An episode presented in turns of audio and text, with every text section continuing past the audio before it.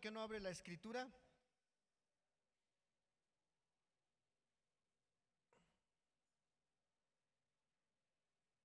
Y vamos a abrir la palabra al libro de Oseas. Oseas capítulo 2, del versículo 14 al versículo 16 vamos a leer.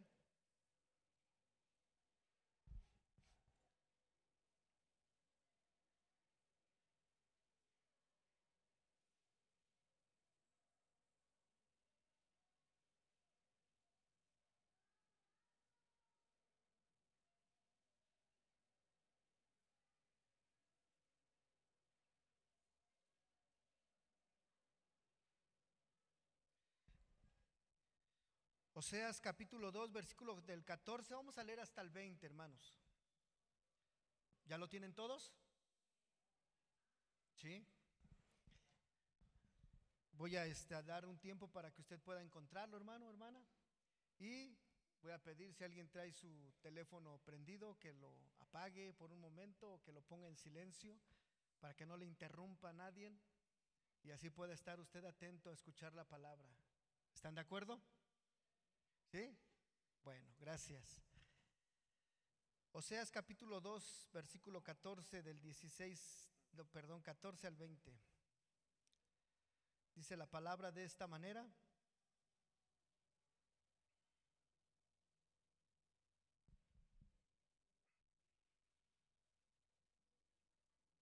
Pero he aquí que yo la traeré y la llevaré al desierto y hablaré a su corazón y le, y le daré sus viñas desde allí y el valle de Acor por puerta de esperanza.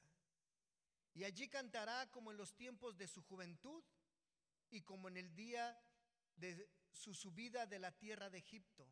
En aquel tiempo, dice Jehová, me llamarás Ishi y nunca más me llamarás Bali, porque quitaré de tu boca los nombres de los Vales y nunca más se mencionarán sus nombres.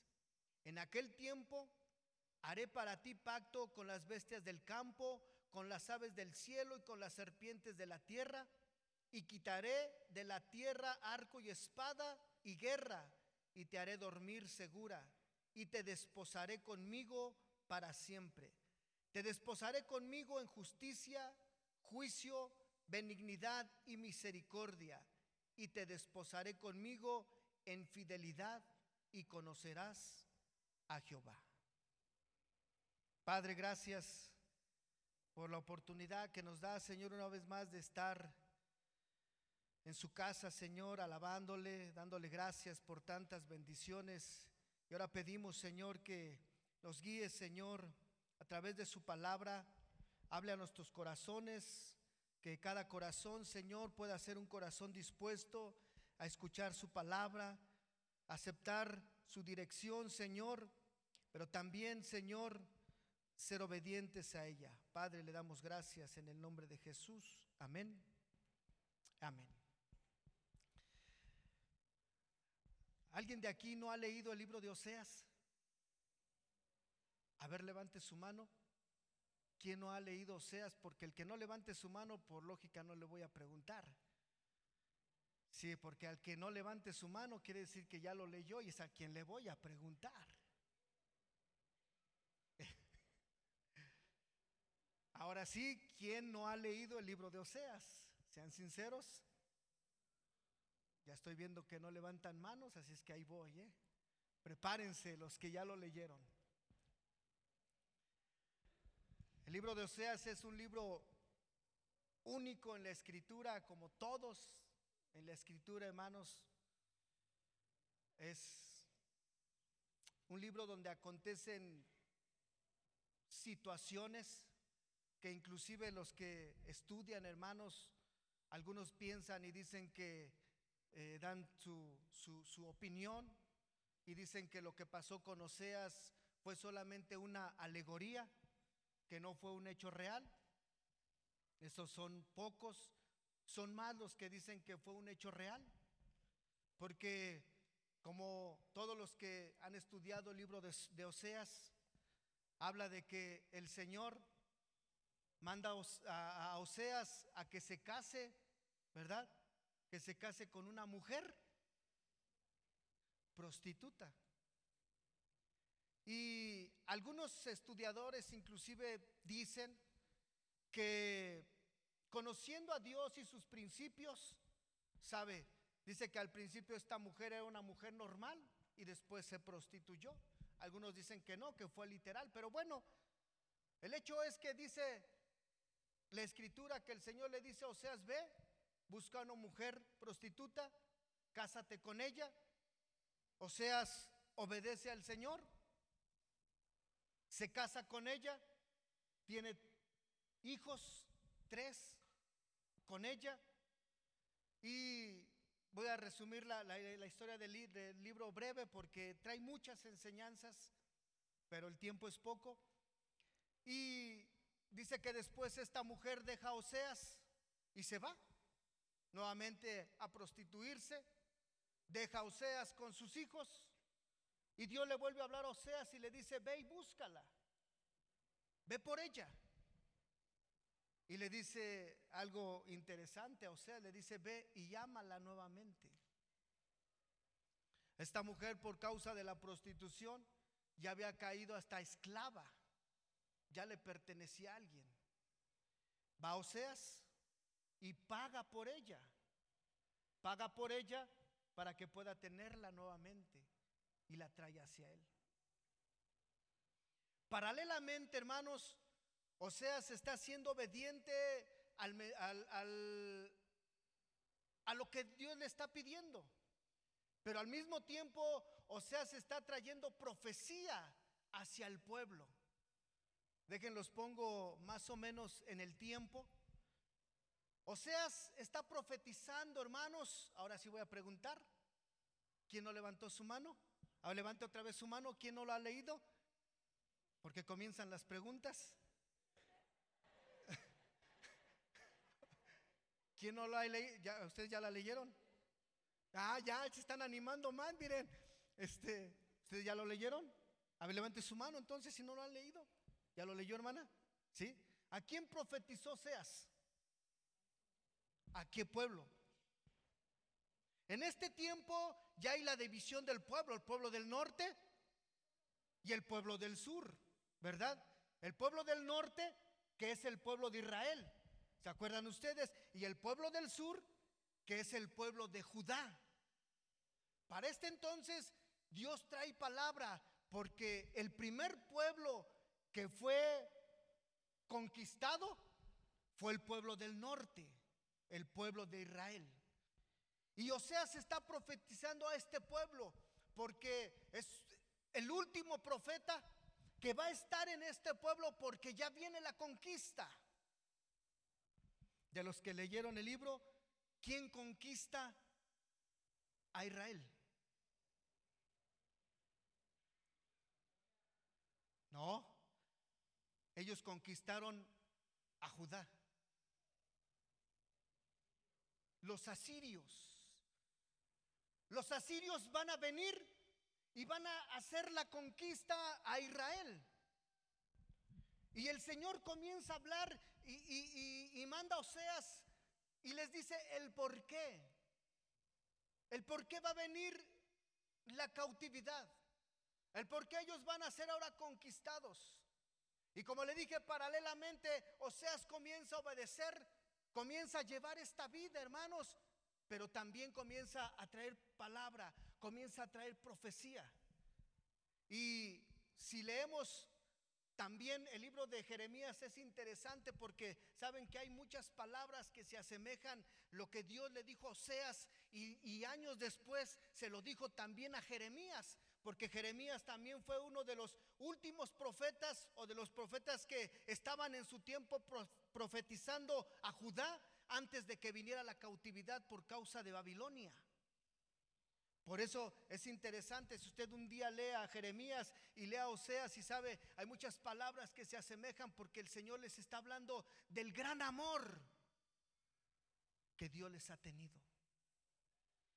Y, y manda Oseas, hermano, ¿se imagina usted Oseas un profeta de Dios, un hombre de Dios, y, se le da la instrucción y le dice, búscate una mujer prostituta y cásate con ella. Pero es interesante en las palabras que el Señor le dice, no solamente le dice, tómala y cásate con ella para que seas ejemplo, no, el Señor le dice, ámala, ámala. Es una instrucción que el Señor le da a Oseas, Oseas, ámala, te tienes que enamorar de ella. Y Oseas comienza a amarla y tiene hijos con ella. Y comienza a mirar Oseas, pero como le dije, también comienza a traer esta palabra de parte de Dios que Dios trae para su pueblo. Y por supuesto entonces Oseas está viviendo, hermano, en su propio corazón lo que hay en el corazón de Dios. Y Oseas lo está viviendo en carne propia. Porque dice que trajo a esta mujer. Y la amó. Y estuvo con ella, dice. Y le entregó su tiempo. Y se dedicó para con ella. Tuvieron hijos. Que es interesante también después estudiar el nombre de los hijos. Saben, son nombres proféticos que el Señor trae también. Uno de ellos fue Quesrel que significa Dios esparcirá. Este fue un hombre. Después vino una mujer, lo ama, que significa no compadecida. Después vino otro varón, que se llamó Loami, que significa no sois mi pueblo y yo no soy su Dios. Este fue el, nombre que Dios le dijo a Oseas que le pusiera a sus hijos. Al, al primero, esparciré. Al segundo, no compadecida. O sea, no me compadezco de ustedes. No hay compasión, ya no tengo compasión porque se endurecieron en su corazón. Cuando la mujer abandona a Oseas, fue lo mismo que pasó con Oseas. Oseas ya no la buscó. Dice que Oseas estuvo ya con sus hijos, pero Dios le vuelve a decir, Oseas, ve nuevamente por ella. Y sabe, solamente la escritura nos comienza a narrar, hermano, pero alguien y déjese lo digo de esta manera. Alguien que no tiene el amor de Dios es imposible que haga esto. ¿O sí? Es imposible, hermanos. Alguien que no tenga el amor de Dios no puede ir a buscar a alguien que, a esa mujer que lo haya traicionado. Pero seas tenía el amor de Dios.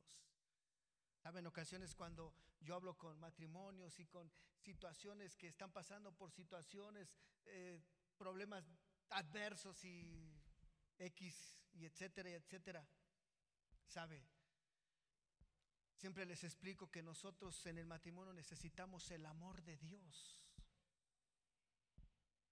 Y en ocasiones hasta les he dicho, saben, a ver si me entienden de la manera correcta. Y les digo, ¿saben? Un hombre o una mujer que estén llenos del amor de Dios, del amor de Dios, y la mujer o el hombre lo traicione, le dije, tiene la capacidad para perdonarlo o para perdonarla.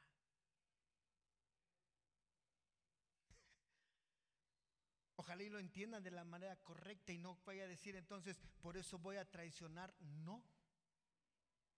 No, porque también les he dicho que saben que la persona que comete infidelidad es una persona que no está bien, ni espiritual, ni emocional. No está bien en su corazón. Pero hoy en día como están las, las, las cosas, hermano, ¿sabe que muchas ocasiones se ve más dañada la persona que fue traicionada que la que traicionó? Pero bueno, esa sería otra, otra enseñanza, ¿verdad? Y en otro horario. Pero, o sea, hermano, ya tomó esta mujer, ya tuvo hijos con ella y, esta mujer lo, abandona, se vuelve a, a la vida que llevaba y Dios le dice, ve por ella otra vez, Oseas. Oseas va a la busca, hermanos, y esta mujer por su situación, por su condición, acuérdense, está mal espiritualmente, está mal en sus emociones, no toma decisiones correctas. ¿Sabe? Con Oseas tenía todo. Tenía un hogar, tenía una familia, tenía el amor de un hombre. Y no cualquier hombre, era un hombre de Dios. Pero ella fue, dice, y buscó buscó en el pecado nuevamente. No solamente eso, se vende ella misma porque ella ahora se vende como esclava. O sea, tiene que ir y tiene que pagar por ella. Va Oseas, no solamente era su amor, ahora también va y tiene que llevar el dinero para su rescate. Paga y se la lleva nuevamente. Y Saben, hermanos, Dios les comienza a ilustrar. Primero le comienza a enseñar a Oseas. Oseas, esa historia que tú estás viviendo, eso que tú estás sintiendo, eso que tú estás pasando, solamente quiero enseñarte a ti para que tú le puedas enseñar a mi pueblo que tu historia es mi historia. Que tu historia de amor con esa mujer es la historia, mi, mi historia con mi pueblo. Una historia de amor. En Oseas es lo que vamos a leer. Una historia de amor, de infidelidad, de sufrimiento, de falsedad. Y sabe, la historia de Dios, hermano, con su pueblo es esta, una historia de amor. Dios amando a su pueblo y su pueblo yéndose, como Dios lo dice en toda su palabra, tras los ídolos, adorar otros ídolos. Inclusive en, este, en esta historia, en este libro también el Señor le dice a su pueblo, miren las otras naciones, por lo menos les dice Él, les son fieles a sus dioses. Ellos tienen dioses y no los dejan. Los otros pueblos tenían a sus dioses, a Baal, si ustedes quieren, que lo adoraron y, los, y lo adoraron por, por siempre. Y Dios le decía, y ellos no son Dios, pero sus pueblos no los abandonan. Pero ustedes me han abandonado a mí. Y esta es la historia, hermanos, que nos enseña el libro de Oseas. Pero trae una palabra el Señor, que es la que leímos. Y le dice en el versículo 14 que leímos, pero he aquí que yo la traeré, dice, y la llevaré. ¿A dónde la llevará? Al desierto. ¿Sabe, hermano? En la, en la Biblia podemos aprender que cada que se habla del desierto, ¿de qué está hablando? De pruebas, ¿Qué más? Luchas, ¿qué más? Situaciones difíciles, sufrimiento. ¿Qué encuentra usted en el desierto? ¿Alguien ha pasado el desierto? ¿Alguien ha querido hacer el sueño y ha pasado el desierto? Yo nunca, ni conozco el desierto siquiera. ¿eh? Pero alguien ha pasado el desierto, que no le dé pena. ¿Qué encontró en el desierto, hermano? Climas extremos. En el desierto no encuentra nada. No piense usted que si va a ir al desierto y va a llevar dinero y ahí va a aparecer su despachador de cocas, su despachador de chucherías. En el desierto no hay nada. Y solamente hay dos lugares, hermanos, para encontrarnos con el Señor.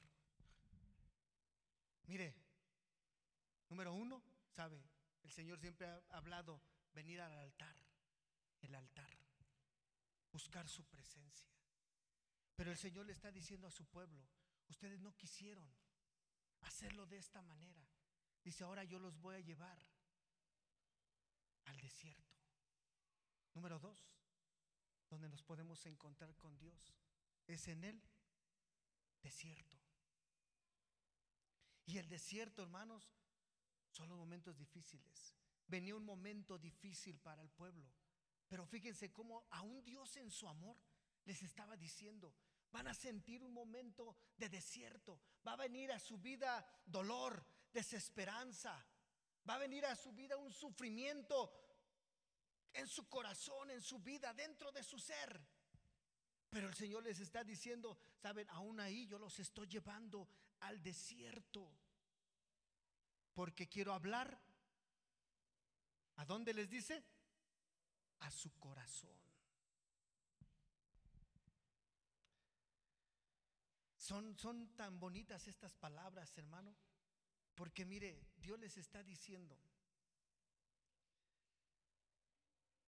con todo lo que yo hice, todas las maravillas, yo las hice para ustedes para mostrarles mi amor. Y yo estuve con ustedes por amor y los escogí a ustedes por amor. Y los he traído conmigo por amor. Porque lo único que quiero de ustedes es amor. Pero ustedes no me han amado. He hecho todo, dice el Señor, he hecho todo. Pero no, ahora las voy, te voy a llevar al desierto, dice, y voy a hablar a tu corazón, te voy a enamorar para que te enamores de mí. ¿Sabe qué es lo que demanda el Señor, hermanos? Amor. ¿Por qué creen ustedes que Jesús, cuando le dijeron, resume la ley? Y él dijo, el primer y gran mandamiento es, amarás al Señor tu Dios con todo tu corazón, con toda tu alma, con toda tu mente, con todas tus fuerzas. Y él dijo, y este es el primer mandamiento. Amar a Dios. ¿Cuántos están enamorados de Dios? unos como que ya se estaban yendo, amén, hasta los hice regresar. Amén. Amén. ¿Sabe? Dice, y entonces te llevaré al desierto y hablaré a tu corazón son, y le daré sus viñas desde ahí el valle de Acor por puerta de esperanza y ahí cantarán como en los tiempos de su juventud. Como le dije, hay un paralelo en, en Jeremías. En Jeremías le dice al pueblo, me acordé, me acordé de ti. ¿Sabe? ¿Usted se ha puesto a pensar algún, alguna vez cómo se acuerda Dios de usted? ¿Sabe que nosotros, hermano, nos podemos acordar de personas o de situaciones y casi siempre nosotros recordamos lo malo? ¿Sabe que Dios no es así? Dios recuerda lo bueno. Y le dice a Jeremías, diles que me acordé de mi pueblo y que me acordé del día de su juventud, de cuando me amaban en el desierto, dice él, y cuando ellos eran fieles a mi amor. Y yo cuando estaba leyendo Jeremías y estaba leyendo, hermanos, y dije, ay, el Señor se acordó primero de su amor. Y no dice, ahí me traicionaron también, ahí hicieron un becerro, ahí me dieron la espalda, se acordó primero de su amor. Si tú te habías preguntado de ahorita hacia atrás, ¿qué recuerda el Señor de ti? ¿Sabes qué recuerda? No recuerda tu pecado. Primero, no recuerda lo más lo mal que has hecho. Recuerda los momentos de intimidad que tuviste con él, los momentos de amor. Porque eso le agrada al corazón de Dios. Así es que, ¿cuántos momentos buenos tendrá el Señor tuyos en su corazón? Eso lo dejo que lo pienses tú. Ahora, el pueblo comenzó a vivir y venía, iban a padecer, hermanos, una consecuencia. ¿Sabe? Y si se da cuenta, fueron consecuencias por no amar a Dios. Comenzaron a pagar las consecuencias. Cuando no se ama a Dios, hermano, mire, tan fácil se traiciona a Dios. Si no hay amor hacia Dios, si no hay un amor hacia Dios, hermanos, ¿sobre qué estamos fundamentando nuestra fe, nuestra esperanza? El fundamento, hermano, para con Dios primero debe de ser el amor, su amor. Mire que fue lo primero que Dios puso en nuestro corazón, ¿o no? Su amor. Su amor. ¿Sabe cómo, cómo usted quiso entregar su vida a Dios? Porque lo primero que sintió de parte de Dios fue amor. ¿O no fue así? Tal vez usted estaba en un problema, tal vez usted estaba en una situación adversa, tal vez usted se encontraba en momentos de tristeza, no sé en qué situación estaba su vida. Cuando tal vez alguien le compartió de Cristo o algo, algo llegó a su mente de Dios, a sus oídos, pero lo primero que usted comenzó a experimentar de parte de Dios fue su amor su amor. Dios derramó su amor en su corazón. Y cuando Dios derrama de su amor en nuestro corazón, hermano, sabe, comenzamos nosotros también a querer buscar de Dios. Y, y usted le comienza a decir, sí Señor, aquí está mi vida. Y comienza a abrir su corazón para con Dios. Y comienza a entregarle, hermano. Y hay cosas que usted comienza a entender. E, ese amor de Dios comienza a redarguir nuestro corazón.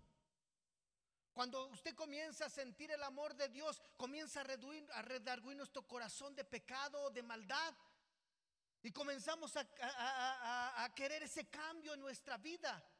En las cosas que no podemos, ese amor de Dios nos lleva, hermanos, a pedirle. Y, y no solamente a pedirle, sino tener la fe y la esperanza en que hemos de recibir lo que necesitamos. Pero fue su amor. Fue su amor. Su amor nos comenzó a traer hacia Él. Su amor nos sedujo. Eso que habla Apocalipsis y dice el primer amor. ¿Se acuerda que el Señor le habló? Al rato vamos a hablar de eso a Éfeso. Y le dijo, dejaste tu primer amor. Porque en ese amor, cuando nosotros sentimos el amor de Dios, comenzamos a amar a Dios. Por eso dice la palabra, no en que nosotros le hayamos amado primero a Él, sino que Él nos amó primero. Nosotros no hicimos nada, hermano. No estaba en nuestras posibilidades hacer algo. Muchos tal vez estaban hasta en el desierto, donde no había nada, donde no había esperanza, hermano, donde se acababa la ayuda humana, donde se acababa la ayuda económica, donde ya nadie podía ayudar. Pero en ese desierto llegó Dios y derramó su amor en nuestro corazón. Y, la base, hermano, la base para seguir esta vida cristiana es el amor. Por eso, por eso el Señor, mire, le, le, habla a su pueblo y le habla de su amada. Y dice, y te voy a desposar. Y le está hablando como de una prometida. El desposo, hermano, era cuando ya se pedía la novia y se pasaba todo ese tiempo antes de la boda. Ese es el desposorio donde es amor, hermano, donde todo es ilusión, porque ya viene el día de la boda, donde van a estar juntos, donde es emociones, donde es son abrazos, apapachos, besos, caricias, cosas bonitas, mucha esperanza, mucha ilusión, ¿sabe? Ese es el desposorio. Y por eso el Señor le habla así a su pueblo.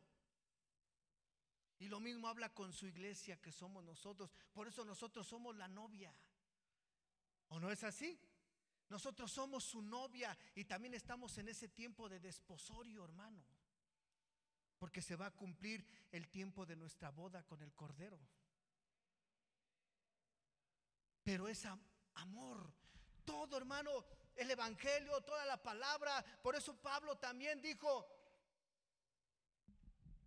va a pasar la esperanza, va a acabar la fe, pero el amor no se acabará. Es el mayor de todos. Mayor es el amor. Y por eso Pablo también dijo, ¿y de qué sirve que hables en lenguas? ¿Y de qué sirve que hagas esto? ¿Y de qué sirve si no tienes amor? En toda la escritura, hermano, ¿sabe? Lo primero que Dios quiso poner en su pueblo y lo primero que puso, perdón, fue amor. Lo primero que Dios quiere recibir es amor. Y fue algo que no recibió. Pero aún le dice el Señor, todavía no te preocupes, aún te voy a llevar al desierto. Y ahí en el desierto, cuando estemos a solas, ahí te voy a volver a enamorar, ahí te voy a volver a hablar palabras bonitas, ahí voy a estar nuevamente hablando a tu corazón, hablando a tus oídos, para que te enamores de mí. Y todos podemos experimentar esto, hermano. Su amor. Su amor es incondicional tenemos que comenzar a quitarnos nosotros ideas equivocadas, hermano. Que si hago esto, Dios me ama, me ama más. Que si dejo de hacer esto, Dios me ama menos. No, Dios nos ama. Y tenemos que entender, hermano, que Dios no tiene porciones de fe. No tiene más porción para uno, ni menos para otro, ni, ni especial para este. No, no, porque Dios no tiene porciones, porque dice la palabra, Dios es amor. Dios no tiene amor, Dios es el amor. Dios es amor. Y esto fue lo que el Señor les quiso enseñar, hermanos. Mire, cuando el Señor les decía, sabes, pongan esto, hagan aquello. Por ejemplo, cuando los sacó de la esclavitud de Egipto y, coman la Pascua y háganlo cada año, ¿se acuerdan? Y cuando pasan el, Jordán y ahora tomen 12 piedras. No, 24 fueron, ¿verdad? ¿Cuántas fueron 24? Sí, ¿verdad? Porque dice que le dijo, vayan y con un jefe de cada tribu va a tomar dos piedras. La primera piedra la van a dejar en el río. Sí, sí fue así, ¿no? Y la segunda piedra pasando del otro lado. Y cuando sus hijos pasen y vean esas piedras que están al lado del río y digan, ¿por qué están ahí esas piedras? Ustedes les van a decir, porque con mano poderosa y con mucho amor nos sacó el Señor y nos dio esta tierra. ¿verdad? Y, las fiestas, hermano, y las fiestas de los tabernáculos, y vivan ahí, y, y, no coman panes con levadura. ¿Y por qué? Porque todo tenía un porqué, y era mostrar el amor y la misericordia de Dios. Pero el pueblo se olvidó de lo principal, del amor y de la misericordia. Y solamente se volvieron religiosos y recordaban y lo hacían, pero solamente eso. Inclusive en ocasiones ya ni eso. En Josué dice, y, se levantó una generación que no conocía a Dios. ¿Cómo iban a amar a Dios si no le conocían? ¿Cómo iban a amarlo si no le conocían? Si tú te estás preguntando, ¿y cómo voy a amar a Dios? Primero tienes que conocerle.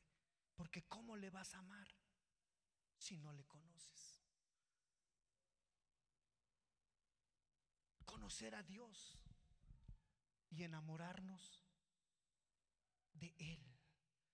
Y mire, porque si no amamos a Dios, como le dije, mire, el pueblo pasó por consecuencias. Número uno, ¿sabe? En cualquier momento se apartaban de Dios. ¿Sabe? Alguien que no tiene el amor de Dios, hermano, ni va a entender la vida cristiana. Ni va a entender lo que, lo que aquí le comparten. Ni va a entender, hermano, porque solamente va a ser de aparentar en un lugar y llevar una vida diferente en otro. Y usted me va a decir, esto es imposible, esto no se puede. Tal vez como sus discípulos le dijeron a Jesús, dura es esta palabra. Es difícil de llevar porque no la entendían. ¿Saben por qué? No había sido derramado el Espíritu Santo sobre de ellos, el amor. ¿Sabe qué es lo que trae el amor de Dios a nuestro corazón? Su mismísima presencia, hermano, el Espíritu Santo.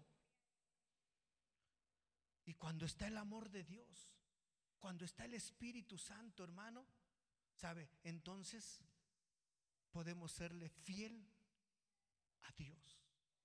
Pero si no hay amor, tan fácil se olvida uno de Dios. Tan fácil se traiciona a Dios. Tan fácil se aleja uno de Dios. Porque no está su amor en nuestro corazón. Y si nosotros nos enamoramos de Dios, hermano, uh, ¿sabe? Nos conectamos en ese amor con Dios. ¿Sabe? Otra consecuencia, ah, antes de pasar al, otro, me gustan mucho las palabras que dijo José.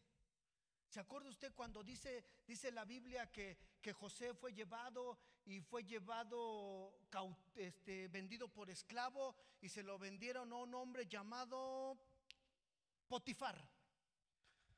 Y dice que llegó a la casa de Potifar. Y dice que Potifar miró que, miró que cuando llegó José, sabe, su casa comenzó a prosperar. Y dice que lo puso por jefe, por segundo.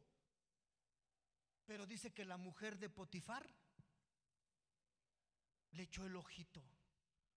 Yo creo que José era morenito. Ah. Y dice que le echó el ojito. Y dijo, este morenito,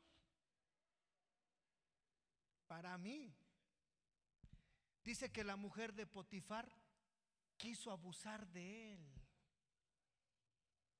Ni siquiera se le insinuó, no. Dice que lo jaló y que le dijo, órale José, acuéstese conmigo. De veras.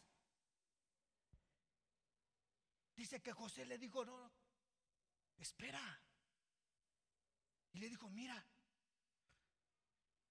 tu esposo Potifar me ha puesto por jefe de todo. Todo lo que es de él, él me dijo que yo lo puedo tomar. Solamente una cosa no puedo tomar. Y eres tú, porque eres su esposa. Pero ¿sabe qué le dijo? ¿cómo yo haría este mal y pecaría contra Jehová, contra Dios? ¿Sabe, hermano? José entendía que el adulterio era ir en contra de Dios, era traicionar a Dios.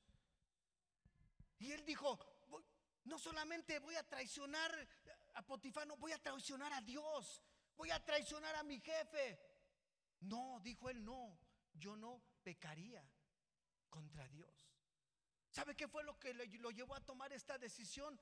El amor de Dios en su corazón. ¿Cómo iba a defraudar el amor de Dios? ¿Cómo iba, a defraudar a Dios? Otra consecuencia por no amar a Dios, ¿sabe? Hay una gran confusión, hermano. Si usted no se enamora de Dios, si usted no ama a Dios, sabe, por la vida va a andar confundido, sin entender. Mire que el, el, pueblo de Israel, aún el Señor está trayendo esta palabra y ¿sabe qué le respondía al pueblo? Todavía viviendo todas estas consecuencias, hermano, y se venía lo grave. Pero ¿sabe qué le decía el pueblo todavía a Dios? Mire, vamos a verlo en el versículo número 5, en el capítulo 2, ahí donde estamos.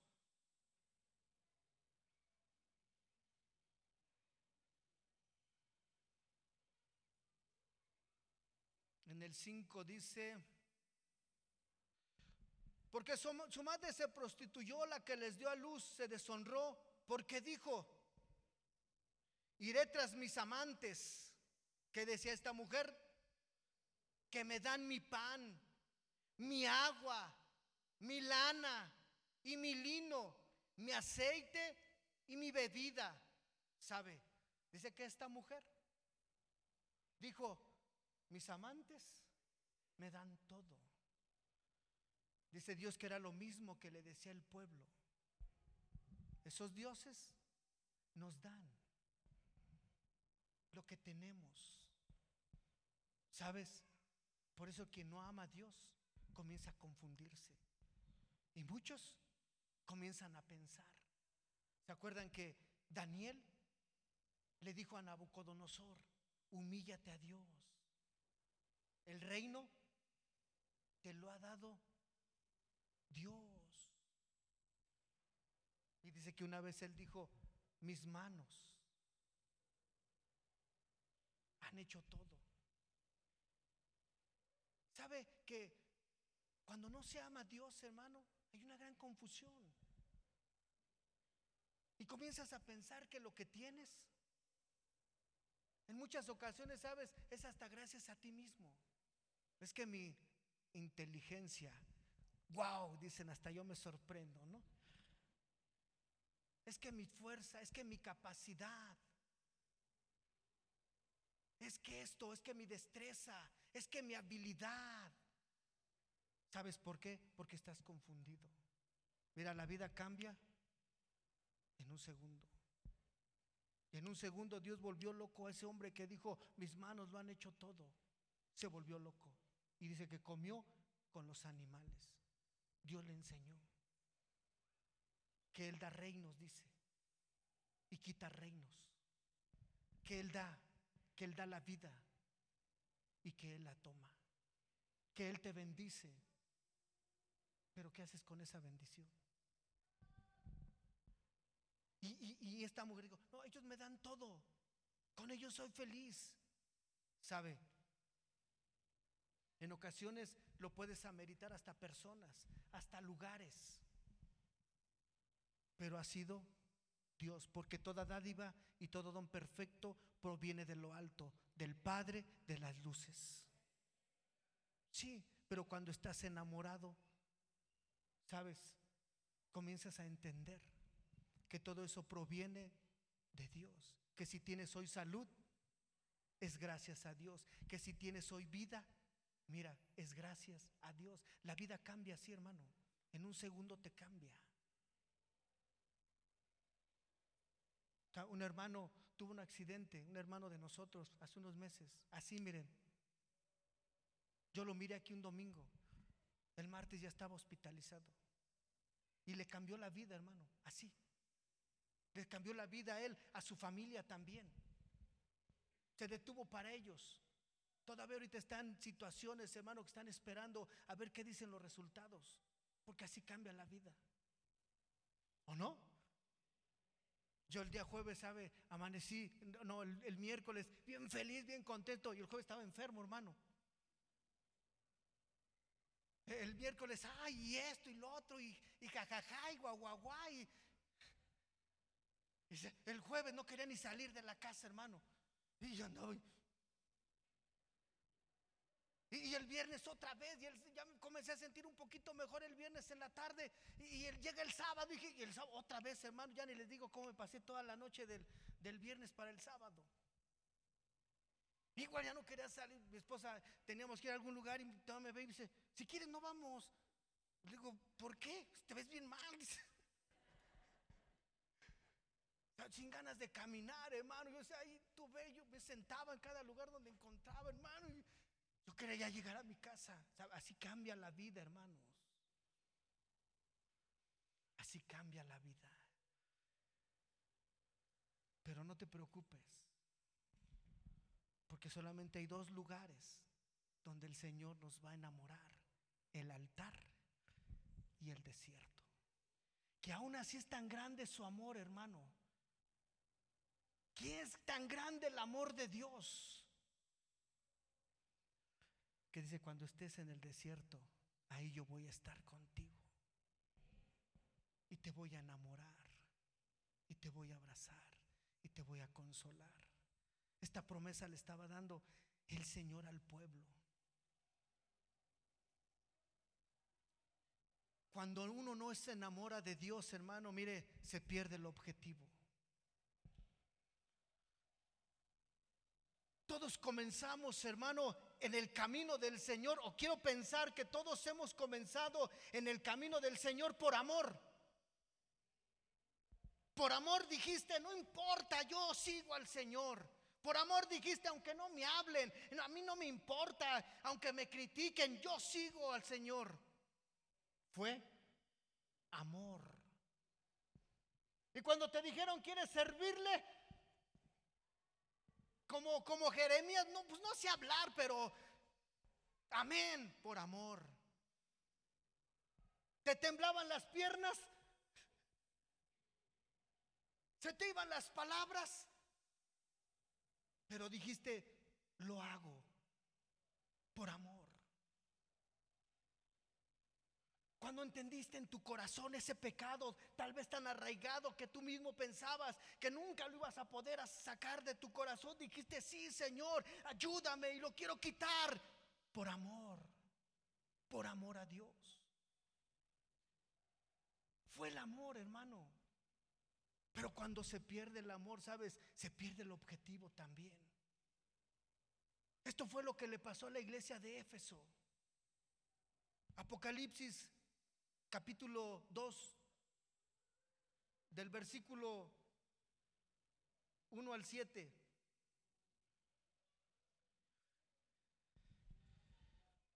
Escribe al ángel de la iglesia en Éfeso, el que tiene las siete estrellas en su diestra, el que anda en medio de los siete candeleros de oro, dice esto. Número uno le dijo, yo conozco tus obras y tu arduo trabajo y paciencia y que no puedes soportar a los malos. Y has probado a los que se dicen ser apóstoles y no lo son. Y los has hallado mentirosos y has sufrido y has tenido paciencia y has trabajado arduamente por amor de mi nombre y no has desmayado, pero tengo contra ti que has dejado tu primer amor. La iglesia de Éfeso comenzó en el amor. La iglesia de Éfeso, hermano, aceptó, dice, hacer la obra de Dios por amor. Ya no soportó a los malos, dice. Ya no soportaba la maldad. Veía la maldad y estaba en contra de ella, pero era por amor. Y dice, y escuchabas a los que se desean ser apóstoles. Pero como tú tenías el conocimiento de la palabra, así como lo tiene la iglesia de Naucalpan, dice, lo rechazabas. Te decían, tengo una revelación de Dios y ahora esto, y mira, ven y sígueme. Y tú decías, mentiroso. Y no les hacías caso. Pero era por amor. Dice, y trabajabas arduamente por amor de mi nombre y no desmayabas. Pero la iglesia perdió el amor. Perdió el amor al Señor. Perdió el amor al fundamento que había puesto, hermano, para dar esas, esos, esos pasos, para hacer esa obra. Perdió el fundamento, perdió el amor, dice. Y el Señor no le recrimina y no les dice, y lo dejaste de hacer todo. No, el Señor les está diciendo, sabes, sigues trabajando arduamente, pero sin amor a mí. Sigues siendo responsable, pero sin amor a mí. Sigues viendo a la maldad y a lo mejor ya está te es indiferente, pero no hay amor de mí en tu corazón. Sigues haciendo mi obra. Sigues siendo líder, líder, supervisor, ¿qué más? Sigues danzando, sigues levantando tu bandera, sigues saltando, sigues llevando la palabra, pero sin amor. Y el Señor le dice, por tanto, Arrepiéntete, dice.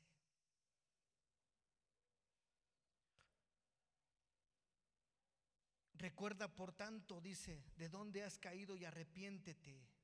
Y haz, y haz, dice, las primeras obras. Todo lo que hacéis, hacerlo como para el Señor y no para los hombres. Porque cuando se acaba el amor, hermano, cuando nosotros dejamos de amar a Dios, ¿sabe? Se nos comienza a olvidar, hermano, que todo es por Él y para Él. ¿Escuchaste? Que lo que hacemos, que lo que somos ha sido por Él y es para Él. Que nosotros, hermano, somos eso barro solamente en sus manos, que Él nos formó, que Él nos preparó, que la capacidad que puedes tener, hermano, fue por Él, pero también para Él. Que toda la gloria es para Él. Pero el fundamento tiene que ser el amor. Cierra tus ojos. Con esto termino.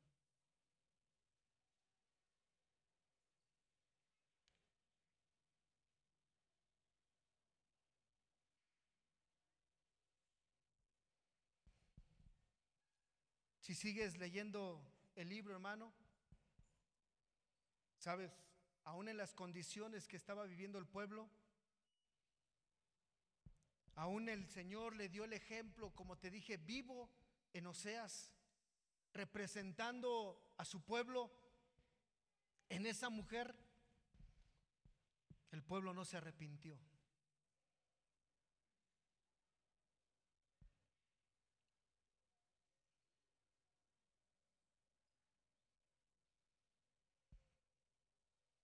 Y por eso el Señor les dejó esta promesa. Te llevaré al desierto. Les dijo el Señor. Te llevaré al desierto y hablaré a tu corazón. Yo quisiera que en esta tarde, hermano, pruebes tu corazón. Tal vez el amor de Dios ya no sea esa motivación. Tal vez es responsabilidad. Tal vez es costumbre.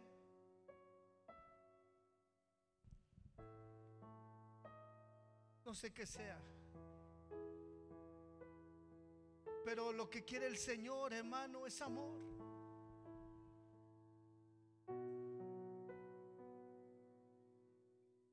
Porque Él recuerda esos momentos de intimidad contigo.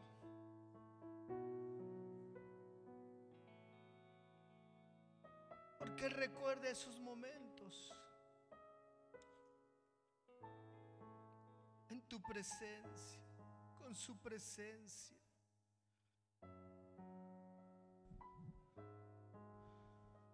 El Señor le dice a su pueblo por medio de Jeremías, recuerdo el amor de tu juventud, tu cariño de novia, cuando me seguías por el desierto, por tierras no cultivadas. Israel estaba consagrada al Señor, eran las primicias de su cosecha. Todo el que comía de ella sufría las consecuencias, le sobrevive me venía la calamidad, afirma el Señor.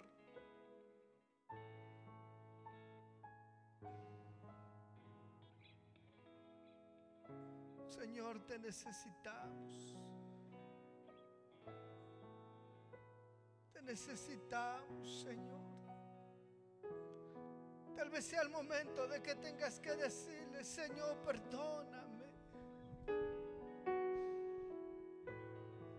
Tal vez ese amor, Señor, ese fuego, ese amor que me consumía, Señor, se ha apagado. Si no has experimentado este amor, tal vez tengas que decirle, Señor, dame de tu amor. Y quiero enamorarme de ti, Señor. Quiero enamorarme de usted. Dile al Señor.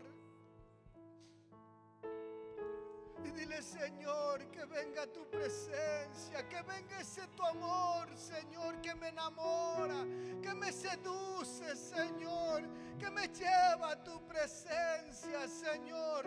Ese amor, Señor, que me lleva a enamorarme de usted, Señor.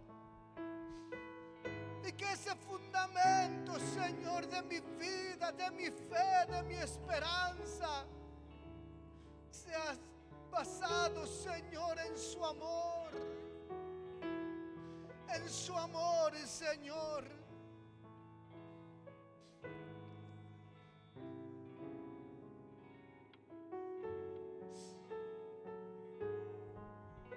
El Señor le dijo a su pueblo,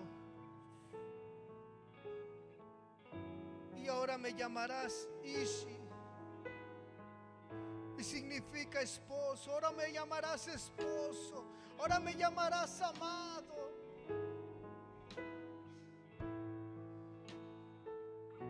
Como dice Cantares, yo soy de mi amado y él es mío. Así comienza a decirle al Señor, eres mi amado, Señor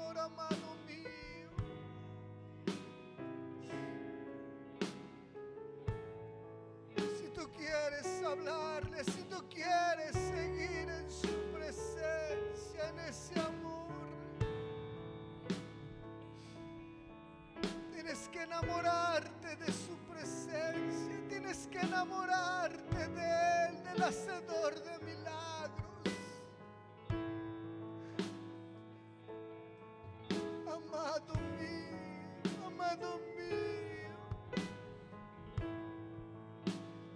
pedir que te pongas de pie. Ponte de pie. Vamos a terminar solamente unos minutos para adorarle. Para que entres en su presencia. Para que le hables a tu amado. Para que le presentes tu amor a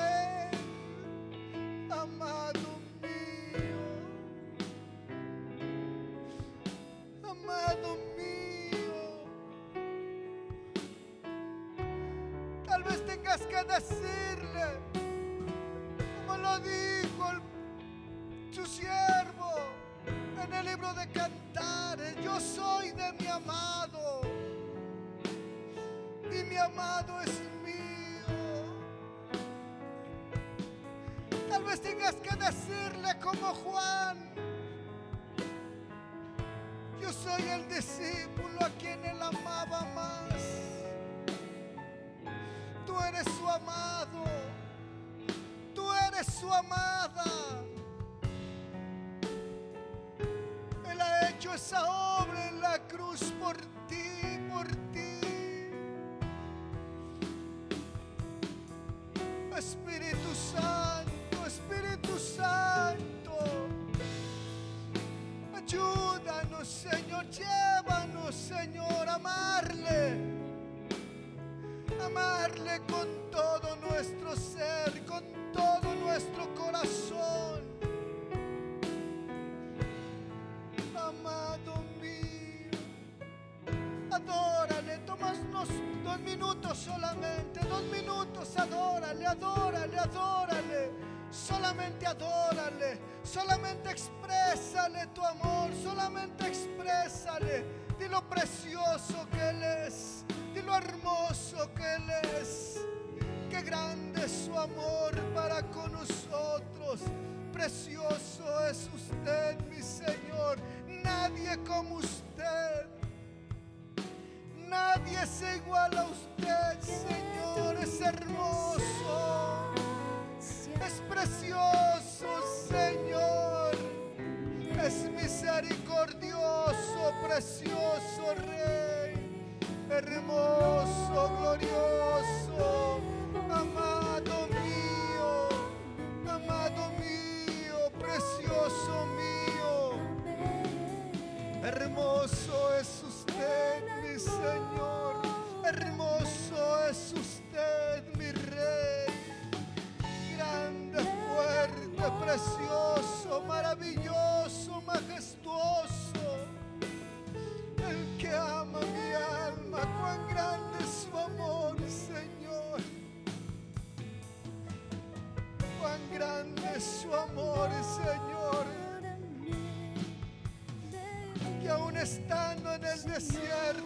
sigue susurrando a nuestro corazón.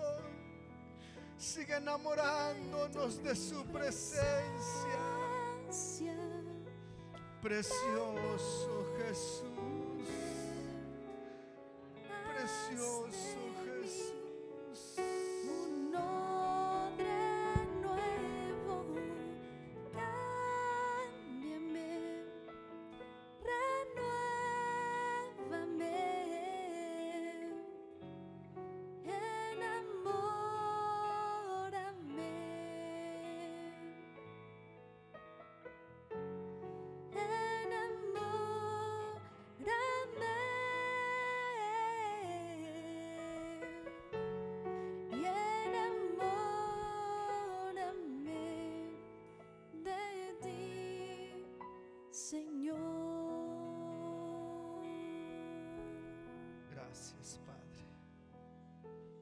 Gracias.